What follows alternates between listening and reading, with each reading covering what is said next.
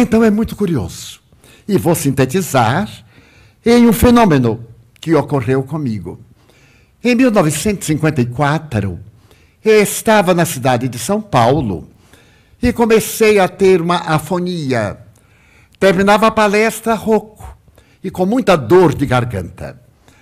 Então fui a um médico que me fez um exame muito cuidadoso e descobriu que eu estava com um nódulo junto às cordas vocais. E ele me disse que deveria fazer uma biópsia, em 1954, para verificar se se tratava de um tumor maligno ou se era uma tumoração que podia ser tratada. Naquele tempo, era radioterapia o máximo e cirurgia. Então eu pedi para voltar a Salvador, a minha cidade natal, onde o instituto em que eu trabalhava tinha um hospital no Rio de Janeiro para nós funcionários. Mas ao voltar de São Paulo, me veio a ideia de visitar o médium Chico Xavier, que ficava em Pedro Leopoldo, a 38 quilômetros de Belo Horizonte, entre São Paulo e Salvador.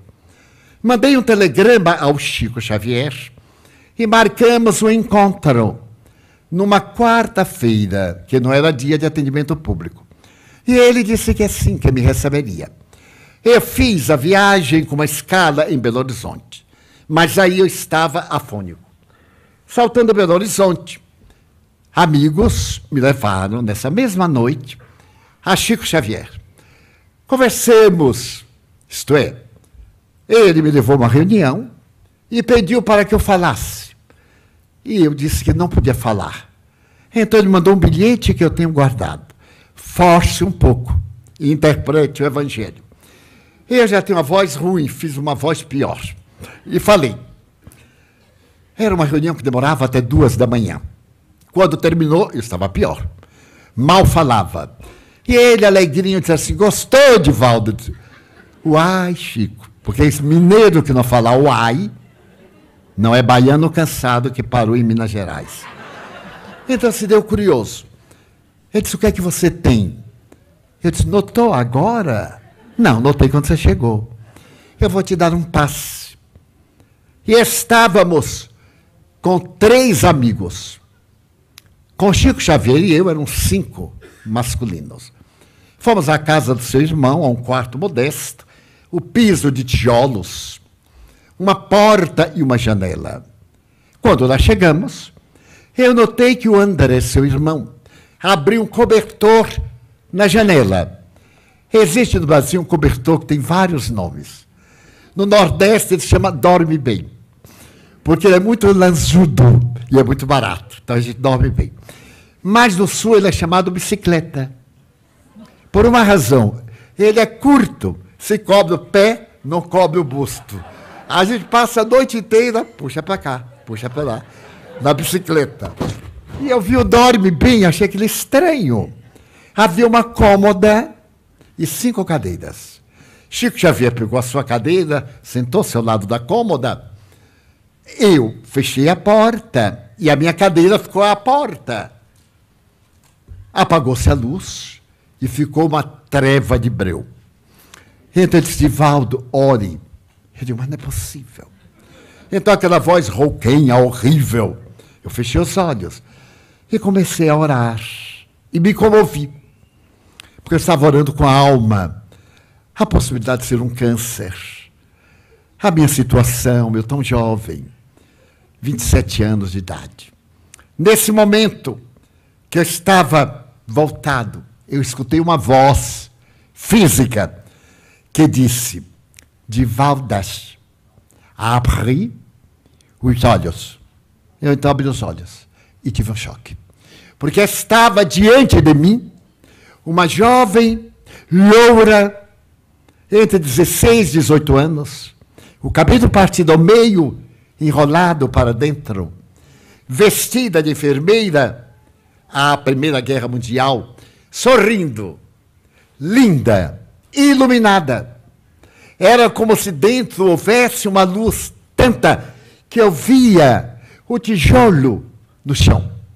Eu nunca tinha visto materialização. Então eu olhei, olhei para ela e ela disse assim: Ir bis Schwaster Sheila. Eu sou a irmã Sheila. Eu olhei e disse, Sheila, mas aquele horror de voz. E ela me disse assim: venho fazer uma terapia na sua garganta, porque nós vamos precisar muito de sua voz. Eu disse: ah, meu Deus. Aí fiquei emocionado. Ela apareceu com algo que fazia lembrar uma caneta esferográfica. Porém, aqui havia uma lâmpada. Hoje já há, curioso, mas em 1954 não havia. Aquilo, eu disse assim, eu vou colocar e vou naturalmente atender esse tumorzinho que vai desaparecer. Você tem medo da dor, Divaldo? Ah, ele disse assim, não, senhora. Hum. Nunca mais eu respondo isto. Ele disse, abra a boca, eu vou cauterizar. Eu não sabia exatamente o que era cauterizar. Aí abri. Ela introduziu, e aquilo era maleável que seguiu a língua. E aí eu ouvi fazer assim, tch, eu dei um grito. Aquilo me queimou até o pere, pere, perispírito. Eu dei um grito, uau! Ela tirou. Eu disse, Ave Maria. Ela disse, vai ter de novo. Eu digo, não, eu já estou bom. Aí eu digo, estou falando. Abra a boca de Valdas. Novamente. E deu outra queimadinha. Eu dei outro berrozinho. E depois ela tirou e perguntou: Como vai? Eu disse: Eu estou bem. E comecei a chorar. Não sou de chorar muito, mas chorei. Eu disse assim: O que é que eu faço? Meu Deus, isto não está acontecendo. Porque nós queremos fatos. E depois dos fatos, queremos confirmação dos fatos. E depois, reconfirmação. Ele disse, quando eu sair daqui, eu vou dizer que foi um sonho. Mas eu estou falando mas eu estou vendo. Aí eu disse assim: Sheila, a alma humana é muito infeliz. Quando eu sair, eu vou dizer que tudo isso foi a minha imaginação. Você me daria algo para eu levar e ficar? Ela disse, pois não, de Valdas. Me chamou de Valdas. E então, ela levantou a mão e, diante dos meus olhos, começaram a cair Amores perfeitos, pensamentos. Esta florzinha que eu tinha coleção. Eu tirei o lenço, abri nas pernas e as florzinhas foram caindo. E subitamente eu peguei estavam orvalhadas. Eu me lembrei que eu tinha uma amiga suíça. E ela me falava muito de uma flor dos Alpes, que eu havia visto no filme, chamada Edelweiss. E a minha amiga falava com tanta ternura de Novaes. E eu me lembro da música da família Trapo. Então eu adorava. Eu perguntei, Sheila, você é alemã? Sim. Você alguma vez visitou os Alpes austríacos? Sim. Você conhece o Edelweiss? É isso? E caíram no meu colo uma flor que fazia lembrar sempre viva a folha um pouquinho áspera, a pétala.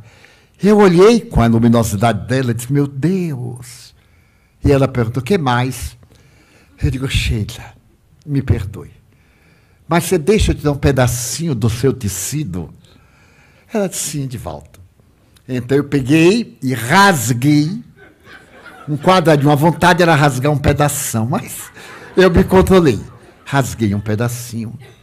E ela disse: Que é mais, Divaldo? Eu disse, Ai, meu Deus, o que é que eu peço? Eu disse: Nada, Sheila. Ela disse: Vamos ser amigos. Vamos trabalhar muito juntos. Doutor Becerra de Menezes manda dizer que tem muito cuidado com a sua voz. Então ela foi atender a José Martins Peralva Sobrinho, Carlos Cavalcante e Arnaldo Rocha, que eram os meus amigos.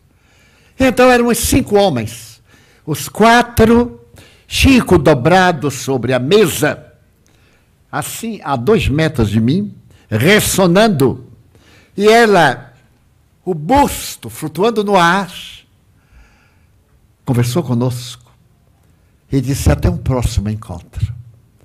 E assim, diante dos nossos olhos, como a névoa ou a neve quando vai sumindo na mão. E ficou um perfume de violeta dos Alpes. Eu não morri porque não me lembrei. O Chico acordou e, com o jeitinho dele, disse assim: Como vai a voz de volta? Ele disse: Bem, Chico, nunca eu fiquei afônico totalmente até hoje. Fico com a voz cansada, porque às vezes falo 8 horas, 10 num dia. Um seminário o dia inteiro, uma conferência à noite. É natural que o instrumento canse. Afonia, nunca. Jamais cancelei uma conferência em 71 anos por afonia, por gripe, resfriado qualquer uma dificuldade. Porque quando a coisa vai apertando, eu digo, Sheila, olha lá. Então, esse é um fato para o qual não há explicação, porque eu tenho, ainda hoje, o pedaço do tecido, o lenço manchado, os edelweiss, as violetas dos Alpes. E com carbono se pode medir o tempo que tem de vida. Está lá em nossa exposição para quem quiser ver. É um fato. E agora uso o pensamento de um francês